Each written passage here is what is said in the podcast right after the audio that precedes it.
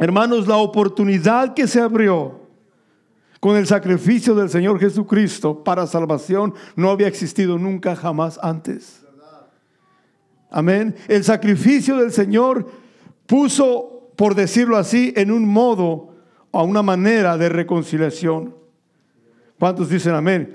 Desde que el Señor vino, murió por los pecados, aún benefició a gente que no cree en su mensaje, aún benefició a personas que no han recibido el mensaje del Evangelio.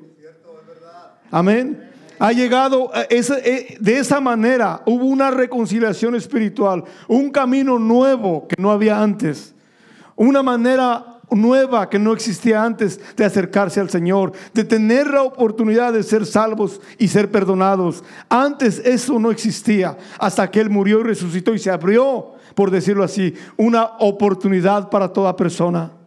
¿Cuántos dicen amén? Por esta razón, hermanos, por estas razones es lo que llamamos gracia de Dios.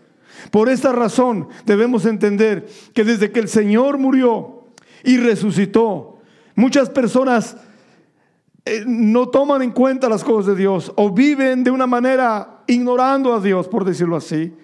Personas transgreden la palabra de Dios, pecan, insultan, ofenden las cosas de Dios y nada sucede. Pareciera que nada va a pasar. Y hoy las personas aprovechan esto que se llama gracia, que se abrió y comenzó el día que Cristo murió y resucitó por nosotros. Y, muchas personas pecan y no parece que les va a pasar nada. Hacen, llega un momento que a veces ya las cosas llegan a su límite, pero normalmente hay personas que hacen de todo y parece que nada pasa. Hay gente que peca contra Dios todo el tiempo y parece que nada está pasando. Hay cristianos indiferentes a las cosas de Dios y parece que nada les sucede tampoco. Pero la verdad, hermanos, es que Dios es paciente con todo ser humano. Desde que se abrió esto, que se conoce como gracia de Dios. Dios tiene, aún con aquellos que no se han arrepentido, aún con aquellos que no se han convertido a Dios y aún con los que se han convertido y que no están queriendo servir a Dios, aunque ya estén supuestamente convertidos. Dios es paciente. No era Él antes de esa manera. En el Antiguo Testamento alguien quebrantaba algo y aún muerte misma llegaba en ese mismo momento. las cosas eran mucho más rígidas. Y ahora personas pecan contra Dios y hacen cosas graves y parece que nada va a pasar. Pero no se engañen. No es posible que uno peque contra Dios y no, y no reciba las consecuencias. Lo que pasa es que estamos en un tiempo de gracia en un tiempo de oportunidad de salvación. Por eso Dios no nos castiga inmediatamente, nos da la oportunidad de arrepentirnos cada día. No podemos irnos equivocados y pensar que uno, aquellas personas hacen, aquel hace lo que quiere, este está en la iglesia y hace lo que quiere cuando nadie lo ve, aquel hace y, aquel es indiferente, aquel no le interesa y viven como, como dormidos espiritualmente o por decir muertos espiritualmente y pensamos, no tiene nada de malo, déjenme decirle hermanos, no hay que engañarse, vivimos en un tiempo donde la gracia de Dios se ha manifestado para salvación, pero dentro de esa gracia de Dios hay muchos que están aprovechándose, pero no es que Dios no está actuando, es que Dios es paciente en este tiempo más que en los tiempos anteriores. La oportunidad que Dios nos está dando de salvación ahora es mucho más grande que antes. Por eso eh, no miramos los juicios de Dios como antes. ¿Por qué? Porque Dios es paciente. Dios no quiere que ninguno perezca. Dios quiere que todos procedan al arrepentimiento. Dios quiere que todo mundo, digan conmigo, que todo mundo se vuelva a Dios y sean salvos. ¿Cuántos dicen amén? Dios quiere que todo el mundo venga al Señor, que todo el mundo vuelva al Señor. Y usted puede decir, yo estoy en la iglesia. Sí, pero de volver a Dios se trata de todos los días buscarlo. Puede ser que está en la iglesia, pero está como la moneda perdida adentro de la casa. Está adentro y está sentado ocupando una silla, un espacio, pero su relación con Dios está muerta, está perdido dentro de la misma casa de Dios. Volverse a Dios significa buscarlo todos los días, una relación viva. Volverse es venir a Dios cada día, cada día. eso no aplica solamente para el criminal que vive en la cantina o la persona que ha dejado el camino de Dios. Es, ese arrepentimiento es para cada uno de nosotros todos los días de nuestra vida, acercarnos al Señor. ¿Cuántos dicen amén? Y Dios espera que con paciencia que nosotros vuelvamos a Él. Por eso es que el Señor no nos reprende. ¿Cuántas veces hemos ofendido con palabras, con hechos, con pensamientos? Que si no estuviéramos en el tiempo de la gracia, yo creo que la mayoría, a excepción tal vez de uno o dos buenos en toda la iglesia, los demás ya hubiéramos sido fulminados posiblemente. Cuando estábamos hablando lepra, las hubiera caído ahí mismo. Eso hubiera pasado ya. Pero sabe, uno, hay gente que dice cosas y parece que nada pasa. No, no, no, no. No hay que engañarse. Estamos en un tiempo de gracia. Por eso la gente aparentemente hace lo que quiere y nada pasa. No, sí va a pasar algo. Pero mientras, mientras estamos en este tiempo, el sacrificio de Cristo no solo bendice a los que lo reciben, pero bendijo al mundo entero, a la humanidad entera. Se detuvieron los juicios de Dios nos puso a todos los seres humanos en un modo de reconciliación, como que diciendo, ok, les abro un camino que no había antes. Y hoy estamos en la oportunidad que todo mundo sea salvo. Por eso, hermanos, no porque alguien hace algo malo y no le cae un rayo inmediatamente, no porque alguien habla mal y dice groserías y no le cae una lepra inmediato, no significa que Dios no está oyendo. No significa que Dios no está viendo. No significa que los ángeles no están mirando lo que estamos haciendo. No significa eso. Significa que Dios es paciente y hay una gracia, un espacio de tiempo. Y el sacrificio del Señor Jesucristo abrió la gracia, no solo para los que hemos creído, pero este, esta oportunidad es para todo el mundo. Por eso Dios no actúa como antes actuaba. Entonces, ¿qué sucedió con el sacrificio del Señor? Bendijo a todos. Nos puso en una manera de reconciliación. Dice que la misma creación, Dios reconcilió la misma creación y ya nosotros que éramos enemigos. Dios es paciente. Dios es misericordioso. Y eso comenzó desde el día que Cristo el Señor murió y resucitó por nosotros. ¿Cuántos dicen amén? Aleluya. ¿Alguien quiere regresar al Señor? ¿Alguien quiere acercarse a Dios? Cuando me refiero a arrepentimiento, no es el más malo, sino que todos los días, todos los días, todo mundo. ¿Cuántos dicen amén? Dios está dando la oportunidad a cada uno de nosotros. Dios da la oportunidad a aquel que nunca se ha convertido, pero también nos da la oportunidad a los hijos pródigos y también nos da la oportunidad a los que estamos adentro como el hijo mayor.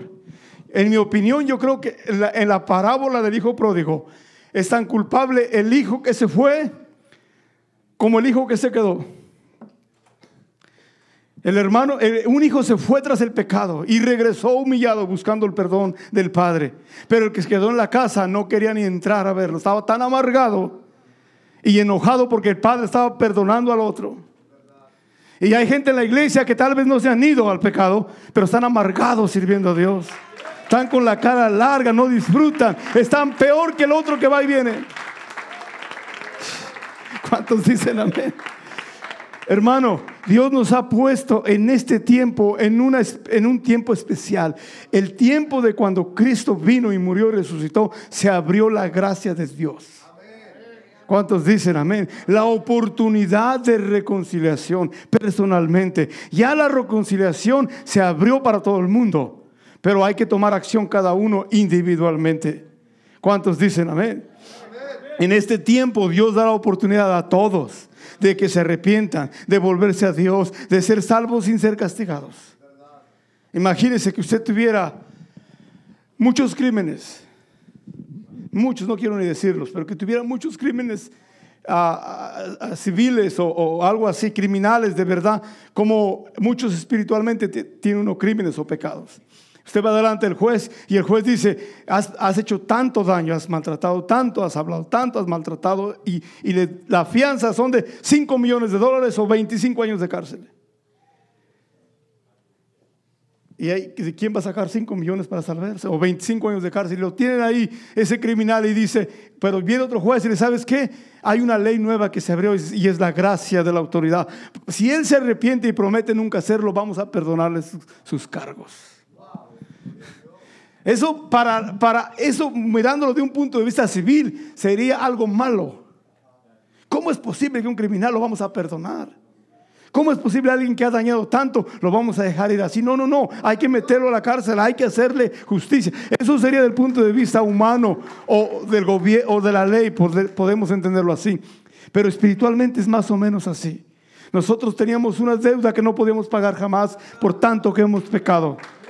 Hemos hecho tanto mal y Dios dice que nos da la oportunidad de arrepentirnos nos da la oportunidad de venir. Y esto no sucedió solamente así, vino por el sacrificio del Señor Jesucristo. Si Él no hubiera muerto por nuestros pecados, nosotros no tuviéramos oportunidad de ser perdonados. ¿Cuántos dan gloria a Dios por eso? En el Antiguo Testamento, hermanos, Dios tenía un sistema de ofrendas que se ofrecían constantemente para expiar los pecados del pueblo. En ese tiempo, cuando estaba el templo en Israel, Ah, el pueblo de Israel ofrecía animales como becerros, como corderos, como machos cabríos para expiación de los pecados, como una ofrenda para que sus para no no para ser en sí perdonados, pero para que no fueran castigados por los pecados que habían hecho. Una diferencia es que usted sea perdonado de todos los pecados, otra diferencia es que no sea castigado, pero no se los han perdonado. So, la expiación era más o menos como para detener el juicio, para que no fueran castigados. No era que eran perdonados, era una evitar el castigo. Y esos, e, esos, ese sistema de ofrendas del Antiguo Testamento, el, el sistema levítico, dice la Biblia que era una especie de sombra de, el, de, lo que Dios iba a hacer más adelante. En Hebreos capítulo 10, hermanos, en el verso 1, dice que la ley tenía sombra de bienes venideros. Es decir, todos los animales, está hablando de los sacrificios, que se ofrecían para, para expiación de, o para purificación de las personas, para expiar sus pecados, para que no fueran castigados. Esos eran una sombra, era una imagen borrosa de los bienes venideros. En otras palabras, eso que se hacía ahí en el templo era solamente como una sombra, una sombra pero la esencia es Cristo. Era algo que tipificaba, algo que hablaba de lo que iba a pasar más adelante. Ya era un bien desde ahí. Ya eran bienes, ya era algo bueno, era bendición. Pero los bienes verdaderos venían a cumplirse en el Señor Jesucristo. Estos sacrificios que eran los que expiaban, o evitaban que los transgresores fueran castigados. Esos sacrificios que Dios los, estipuló, los ordenó en la ley de Moisés para que la gente tuviera una manera de expiar sus pecados. Y esos sacrificios eran simplemente, hermanos, como una sombra, era como un sistema solamente temporal, a, a la misma vez apuntando a algo más grande que venía. ¿Cuántos dicen amén? Esos sacrificios de acuerdo a la ley, sí beneficiaban al pueblo de ese tiempo. No es que no servían de nada, servían de mucho. No es que no eran importantes, eran mandatorios por la palabra de Dios. ¿Cuántos dicen amén? Y esos sacrificios los en ese tiempo eso era su beneficio, su protección. En ese tiempo era como la manera como ellos podían mantenerse en buenos términos con Dios. Y todo lo que el pueblo de Dios hacía en el templo, la adoración, los servicios, los sacrificios, todo eso era una bendición para el pueblo de Israel, pero sabes también para quién era una bendición, para el, para el mundo entero a cierto nivel. ¿Me están entendiendo todos? Todo lo que el pueblo de Israel hacía no era para sí mismo, era ordenado por Dios para tener alguna manera una paz, una reconciliación temporal y de esa manera Dios no descargar la ira o la justicia de Dios descargar sobre el mundo pecador. Era una manera de mantener cierto, cierta relación, por decirlo así. Por eso, hermanos, todo lo que hacía Israel, todos los sacrificios del Antiguo Testamento, no puede uno ignorarlos y decir como que no valían nada, valían muchísimo. Esa, esos eran la sombra del Señor. Era, esos eran la sombra del plan de Dios para nosotros. Todo lo que Israel hacía, todos los sacrificios y los ritos ordenados en la palabra de Dios, no solamente era como para que los beneficiaba a ellos, pero beneficiaba al mundo de aquel entonces. Y así, hermanos, como esos animales que se aceptaban de acuerdo a la palabra de Dios como sacrificio, eran sombra, era algo como una profecía de lo que venía, Cristo vino a cumplirlo en su persona de una manera real y verdadera.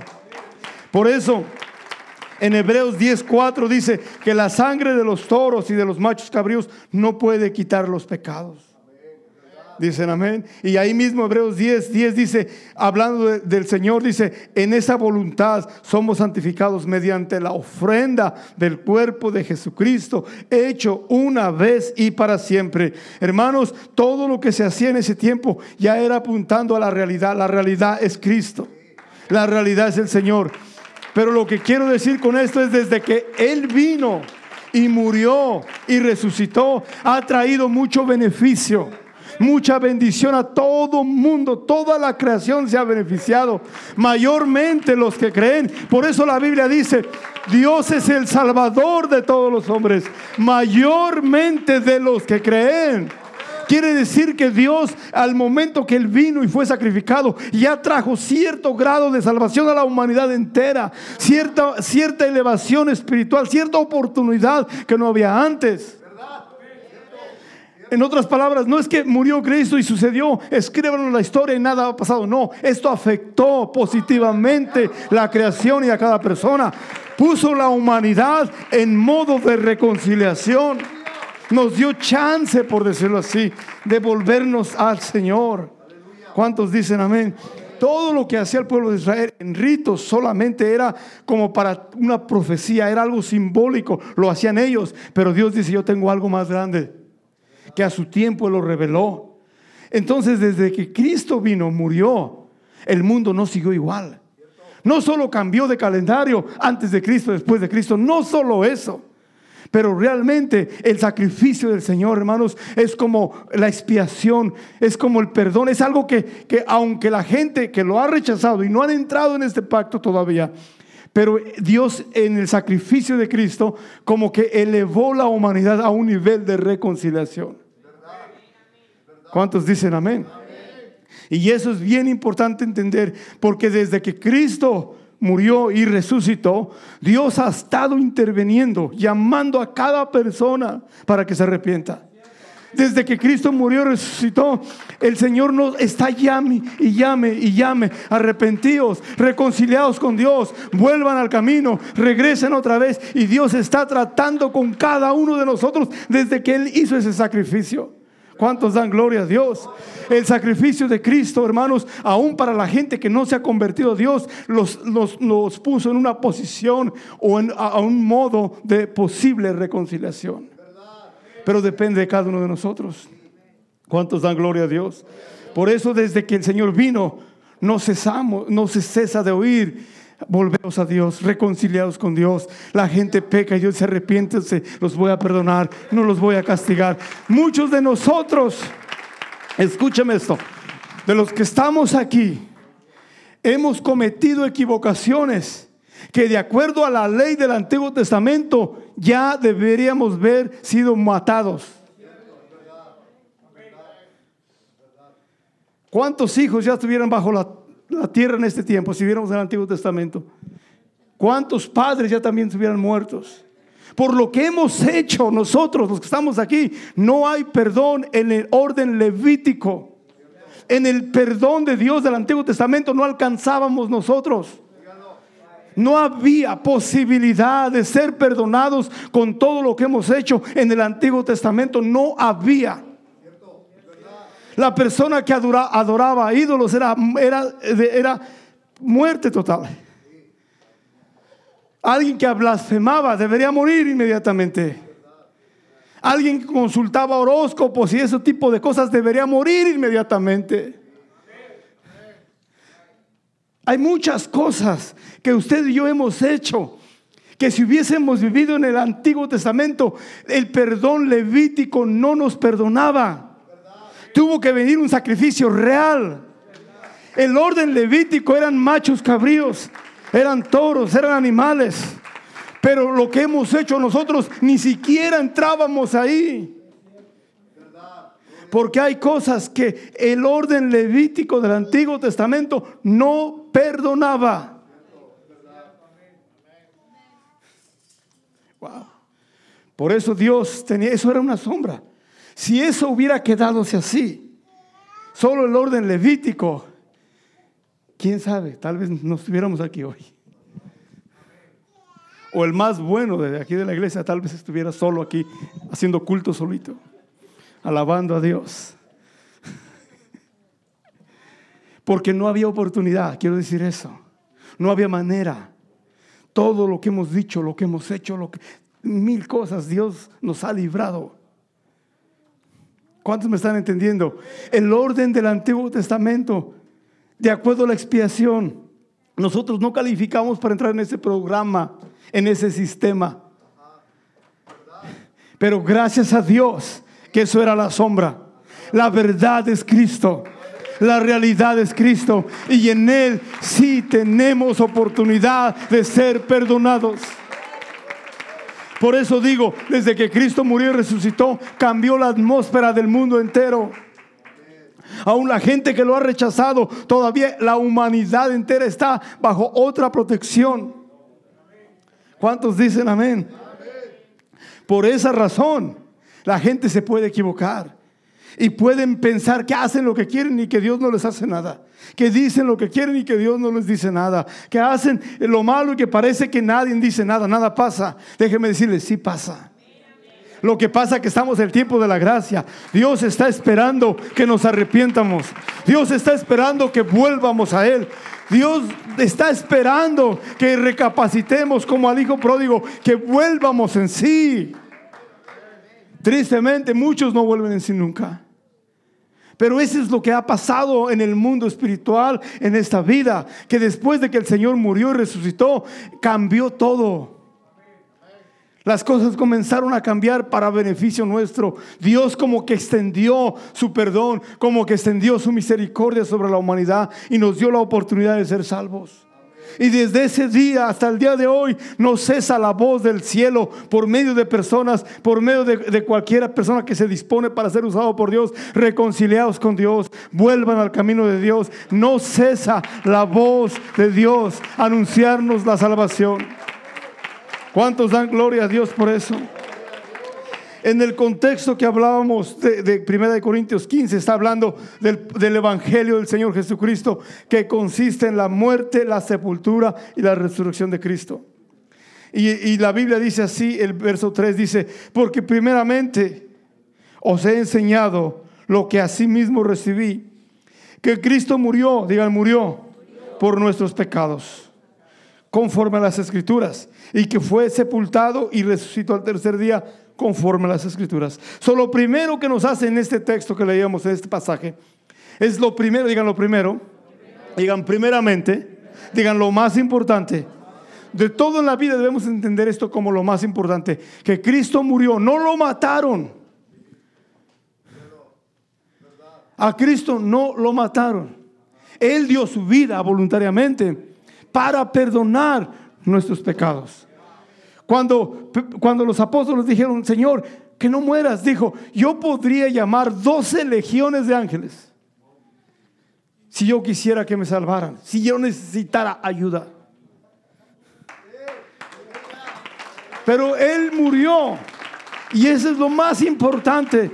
Dice, primeramente lo primero, lo más importante les he enseñado. ¿Qué es esto? ¿Qué, ¿Qué, es lo más importante de todo en la vida? Saber que a Cristo no lo mataron. ¿Qué es lo más importante? Es que Él murió por nuestros pecados. No fue un homicidio que sucedió, no fue un asesinato, fue una ofrenda. Él lo hizo voluntariamente. Por eso lo que hacemos para Dios debemos hacerlo voluntariamente, para que cuente como ofrenda porque incluye la voluntad de la persona para que sea algo que se ofrenda. Uno puede venir al culto por la fuerza. Uno puede dar sus diezmos y ofrendas por la fuerza. Uno puede orar porque lo forzan. Pueden venir a evangelizar porque los traen arrastrando. Gracias a Dios por los que vinieron ayer a invitar. Y pueden hacer todo porque les mandan hacerlo. Pero le voy a decir una cosa, eso no cuenta. como debería contar. Pero cuando usted pone su voluntad en lo que está haciendo, Dios ya no lo ve como un acto solamente, lo ve como una ofrenda. Porque su voluntad, lo único que usted tiene como algo tan privado que nadie puede moverlo. Usted puede estar sentado en un lugar, pero dentro andar corriendo. Puede estar tal vez en un lugar porque lo traen, lo ponen, lo llevan, pero en su voluntad usted está en otro lado, no desea estar donde está. Pregúntale a la persona que está al lado suyo, ¿estás aquí por tu voluntad?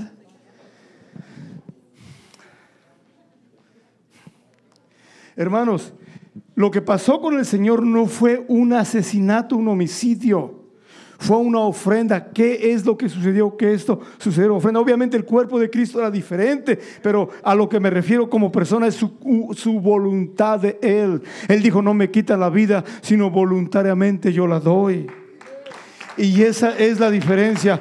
Y dice la Biblia aquí, primeramente, lo primero, lo más importante es que dice que entendamos que Cristo murió por los pecados. No lo mataron por nuestros pecados. Él no fue, aunque hace la analogía como un cordero, pero el, eh, eh, el, cordero al menos patalea, el Señor fue voluntariamente ofreciéndose para perdonar nuestros pecados. Y eso es lo primero y lo más importante que todo mundo debe saber, que a Cristo no lo mataron, sino que Él voluntariamente ofreció su vida para perdonar nuestros pecados. ¿Cuántos dan gloria a Dios?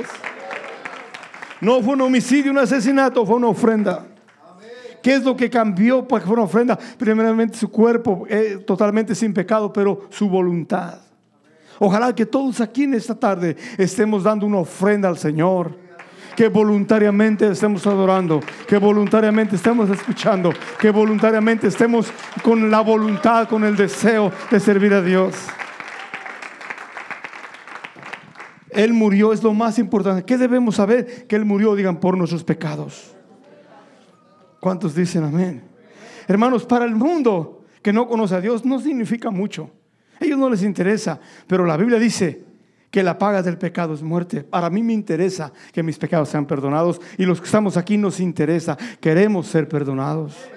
De otra manera nos va a tocar pagar a nosotros por nuestros pecados. Y la paga del pecado es muerte. Amén.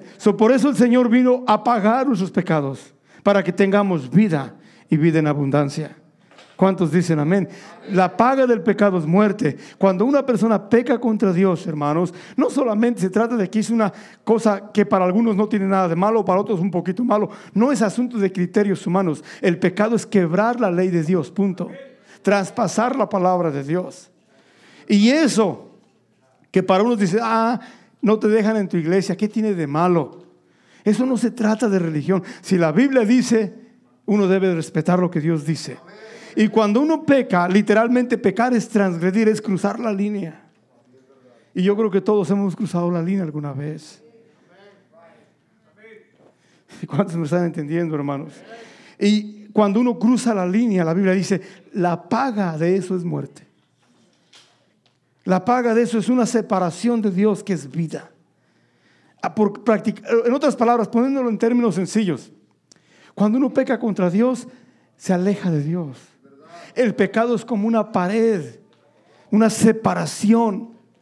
Y uno, cuando peca contra Dios, simplemente no siente a Dios. Por eso, ¿por qué cree que el salmista dice, los muertos no te alabarán? Ahora, espérenme tantito, espérenme, escúcheme. ¿Piensa que el salmista está hablando de un muerto en un ataúd? Obviamente ya sabemos, cualquier persona sabe que un muerto en un ataúd no alaba a Dios. Es, ya no es persona, es un cadáver, todo el mundo lo sabe. Pero no se refiere el salmista a los muertos físicos, sino a los muertos espirituales. Los muertos no pueden, los que están espiritualmente muertos no pueden alabar a Dios. Los que no están en una buena relación con Dios no pueden alabar a Dios. Los que no tienen vida eterna no pueden alabar a Dios. No importa cuánto se les predique, ellos no sienten, no sienten nada.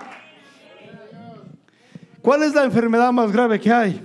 Cuando una persona cae en, parálisis. ¿Cuál es la definición de parálisis, entre otras definiciones? Es que no siente nada. Un paralítico no siente nada. Alguien que está paralizado, usted puede pellizcarlo, puede, eh, le puede poner inyección, no siente porque está paralizado. Paralítico, ¿qué tienes? No siento nada. Ese es el problema, que no siente nada. El que hay esperanza, que no está tan paralizado, al menos aunque no pueda tal vez caminar, pero le duele. So, si en este día le duele, usted todavía hay esperanza. Si le duele, aunque tal vez no está caminando bien con Dios, pero le duele, está sensible a las cosas de Dios. Pero si no siente nada, ese es peligroso. Y el no sentir nada, porque el sentir es vida. El que no siente nada, hermanos, es porque está bien separado del Señor. ¿Por qué se separa Dios? Porque peca. El pecado es lo que hace, causa una separación. ¿Cuántos dicen amén a eso, hermanos? Esa separación hace que la gente no sienta a Dios. Usted ha visto personas, miren, yo no estoy en contra, a mí me gustan los deportes, yo cuando juegan ahí soccer, a veces voy, me gusta cualquier deporte, pero usted ha visto a la gente cómo se enloquece con un deporte, algo que no tiene sentido en mi opinión, que entre una pelota haga gol, ¿qué importa? Está bien que patea fuerte, pero si le pongo un caballo le patea más. Voy a decir un hombre que corre tan rápido, qué bueno que es veloz, pero un venado se la gana. Porque no fuimos hechos para eso. El hecho de que usted nada un delfín le gana, usted quiere decir que usted no fue hecho para nadar. Pero sí fuimos hechos para adorar a Dios. Ahí nadie nos puede ganar. Miren, y lo que quiero decir es esto, hermanos, que a veces no sentimos las cosas de Dios, pero es porque uno no, a veces se emociona hasta con una película. La gente que le gusta ver televisión, Dios mío. Y los que juegan jueguitos, ya no juegan tanto, yo creo, pero no sé si todavía siga de moda eso. Horas detrás de la cosa esa. Horas.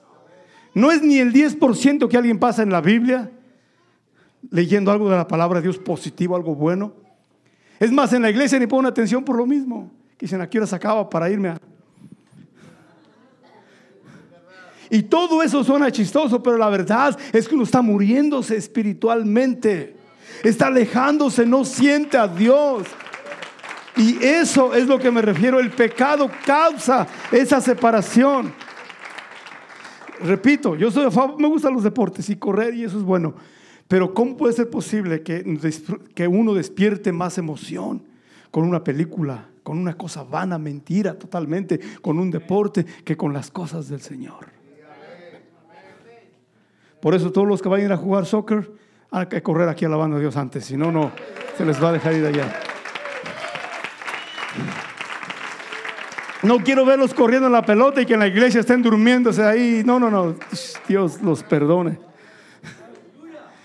Casi vamos a hacerlo como una regla antes de que. No sé quién coordina aquí los juegos, pero el que coordina, voy a decir aquí, vamos a correr para Dios antes. Y después ya se van. Lo que quiero decir, hermanos, es que el problema del ser humano es eso que se llama pecado. Dicen amén. Ese pecado que nos, que nos endormece, que nos paraliza, que nos hace insensibles, que no sentimos las cosas de Dios. Yo aunque me duela y me enoje yo y tal vez esté yo bravo, pero que me que sienta yo que estoy mal. Y no que no sienta yo nada. Dios mío, eso ya está peor. Es mejor sentir y decir, wow, me dolió, pero tengo que cambiar. Porque el pecado es lo que hace, endormece, paraliza espiritualmente a la gente, los vuelve insensibles. El pecado hace que la gente no sienta lo malo que está haciendo y el pecado hace que la gente no sienta lo bueno que está cuando está alabando a Dios. Lo vuelve insensible, no siente, no siente a Dios para nada. Ni tampoco siente lo malo malo. Hermanos, y por eso vino Cristo, a morir para perdonar nuestros pecados. ¿Cuántos dicen amén? Hermano, la raíz de todos los problemas de la humanidad es el pecado. Esos problemas inmorales, problemas de vicios, problemas de odio, Y cualquier tipo de problema, usted ponga la etiqueta que quiera. La raíz, digan la raíz, de todas las inmoralidades, odios, vicios, cualquier tipo de problema, su raíz es pecado, es alejamiento de Dios. Y para eso vino Cristo, para perdonar los pecados. Para romper esa, esa separación y acercarnos a Dios. Por esta razón, ha habido personas que han estado enfermos de alguna enfermedad física, normal, natural, y se convierten, se arrepientan, vienen al camino de Dios y han sido sanados físicamente después de que fueron sanados espiritualmente.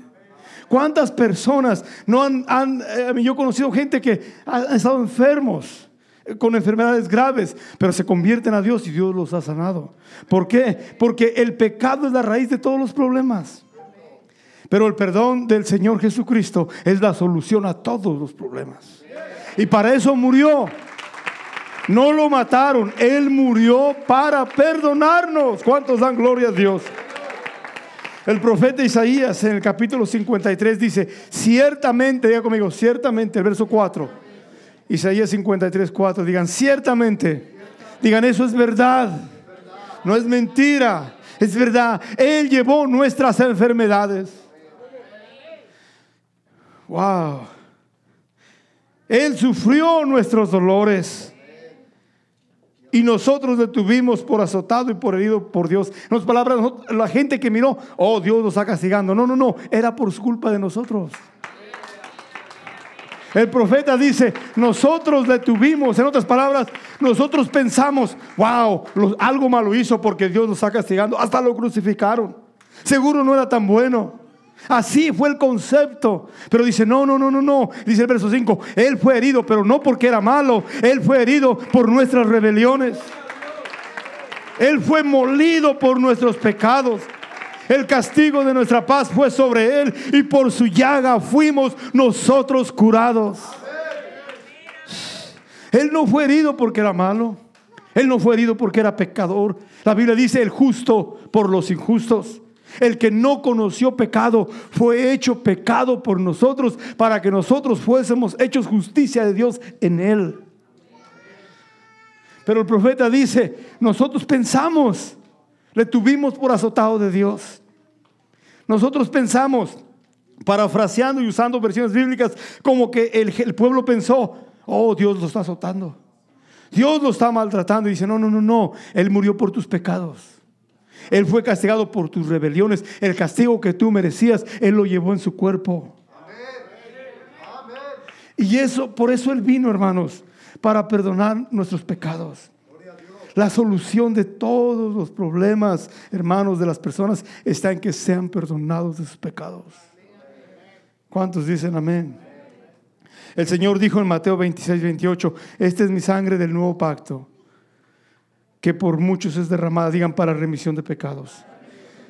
Él no se desangró y, dos, dio un poco de sangre ya. No, no. Cuando habla que su sangre fue derramada, habla que Él murió para perdonar nuestros pecados.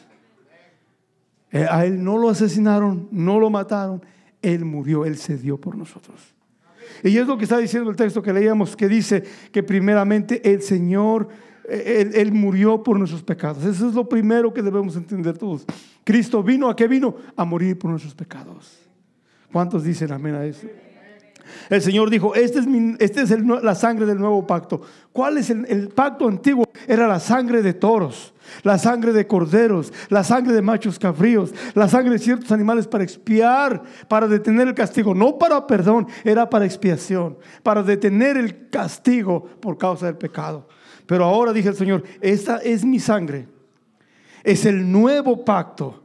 Ya no es de machos cabríos, ya no es de toros o de corderos. Esta es la sangre del Hijo de Dios. Es la sangre del Señor Jesucristo, humanamente hablando, que fue derramada para remisión, para perdón de pecados. ¿Cuántos dicen amén? Por eso en el mensaje primer mensaje en la Biblia, cuando la Biblia dice que hay que arrepentirse y bautizarse en el nombre de Jesucristo para perdón de los pecados. La sangre de Jesucristo fue derramada, digan, para perdón de pecados. Digan, el bautismo en el nombre de Jesucristo es para perdón de pecados. Por esa razón. Por eso, porque cuando una persona se arrepiente, se bautiza en el nombre del Señor Jesucristo, está recibiendo su nombre, su sangre, que perdona todos sus pecados.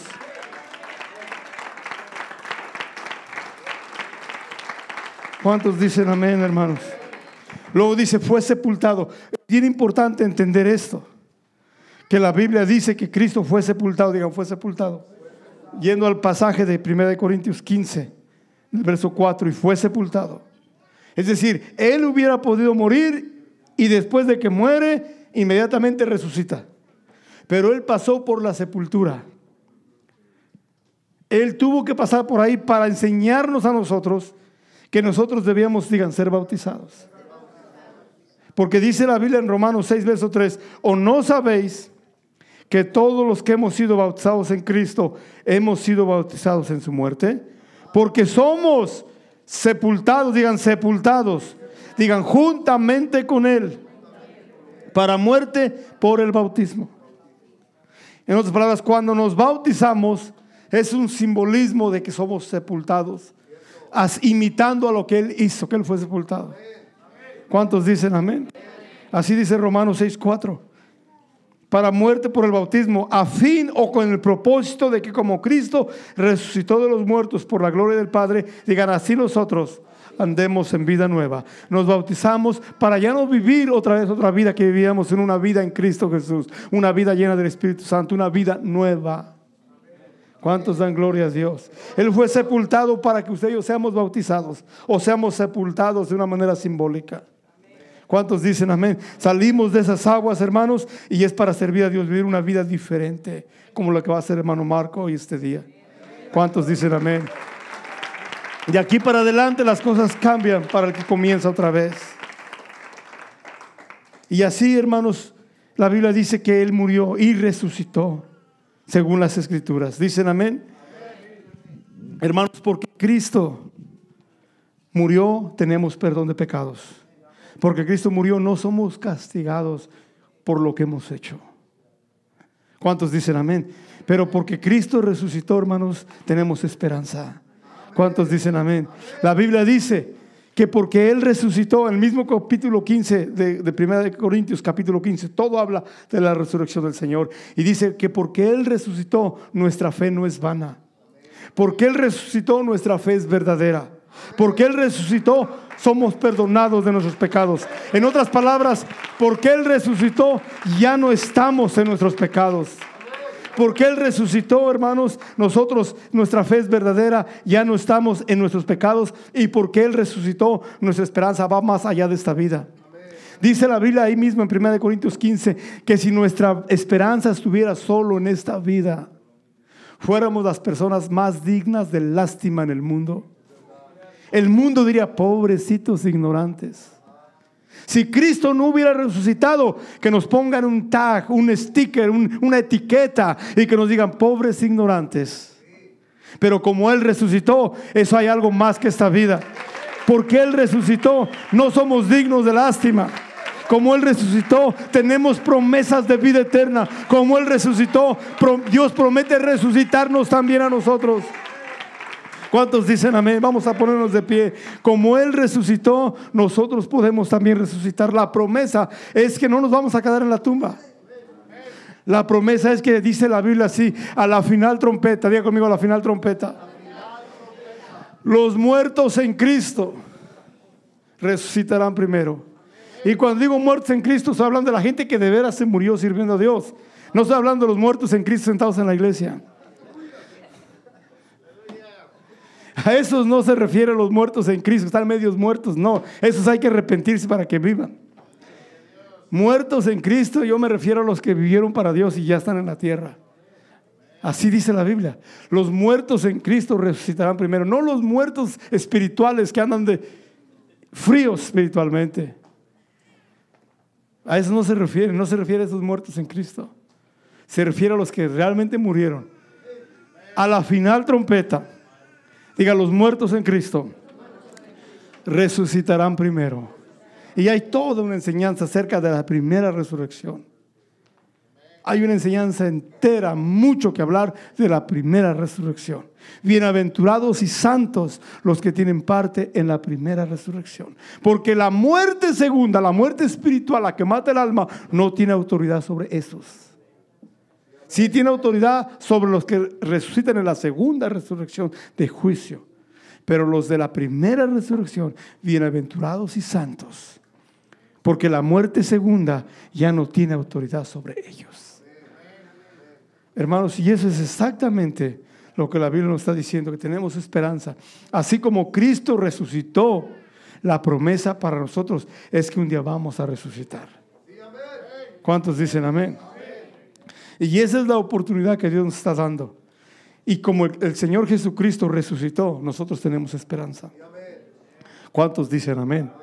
Y debemos apreciar, hermanos, que el sacrificio de Cristo nos perdona nos da la oportunidad de arrepentimiento, no para pecar deliberadamente, sino para que no seamos castigados. Hay personas que usan la gracia de Dios para pecar, eso no es así. La gracia de Dios es para darnos la oportunidad de arrepentimiento. ¿Cuántos dicen amén? En Romanos 2, verso 4 dice, o menosprecias las riquezas de su benignidad paciencia y longanimidad, ignorando que su benignidad te guía al arrepentimiento. En otras palabras, hermanos, Dios es tan bueno, tan paciente, que Él está guiando a que te arrepientas. ¿Cuántos dicen amén?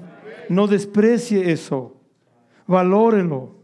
Tiene oportunidad de arrepentirse, tiene oportunidad de servir a Dios. ¿Cuántos dicen amén? Por eso, hermanos, la Biblia dice que cuando Adán pecó, todos vinieron a morir. Por una, por una persona, un ser humano. Adán, o sea, alguien, no era cualquier persona, era poderoso. Por él toda la muerte entró. Pero por un ser humano, Cristo, toda la vida también entró.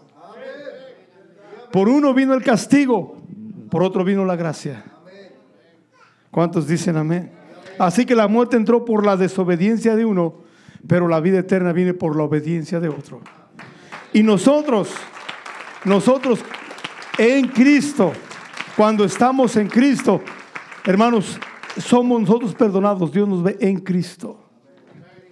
En otras palabras, vamos a ponerlo para terminar esto aquí, en dos, en dos categorías. Todo ser humano, unos están en Adán y otros están en Cristo. Y en Adán todos mueren y no hay esperanza. En Adán todos son peleoneros, enojones, amargados, egoístas. Y le iba a seguir la lista, pero ahí le dejo. En Adán todos se comportan como el ser humano normal. Pero en Cristo es totalmente diferente. Y sabe, hermanos, Cristo murió para darnos esa oportunidad, para salir de esa, de esa mentalidad, de esa equivocación, de esa vida de pecado y traernos al Señor. El sacrificio de Cristo no solamente es algo que aconteció en la historia, es algo que cambió la humanidad entera y nos puso en un nivel un modo de reconciliación. Y usted debe agarrar esa oportunidad y reconciliarse con Dios. Debe agarrar esa oportunidad y decir, Señor, yo estoy listo para servirte y comenzar de nuevo. Yo sé que tal vez si yo me bauticé, perfecto, pero como está espiritualmente, hay que acercarse a Dios. Alguien dice, yo no me he bautizado en el nombre de Jesucristo, debe hacerlo inmediatamente. Alguien ha estado jugando con su vida espiritual. Hermano, no, porque le voy a decir una cosa, el peligro más grande es pisotear la sangre del Señor. Ya que fue bautizado, vivir como que no fue bautizado, hacer lo que quiere. Esa es la cosa más peligrosa. Este día, hermanos, vamos a saber, tenemos esperanza de perdón de pecados. Tenemos esperanza de una vida nueva. Tenemos esperanza de ser llenos del Espíritu Santo. Tenemos esperanza de resucitar un día. Tenemos esperanza de la bendición de Dios por Cristo Jesús nuestro Señor. Por eso, porque Él murió. No lo mataron, no lo asesinaron. Él se dio por nosotros. Y por su sacrificio, usted y yo tenemos esperanza hoy. ¿Cuántos dan gloria a Dios?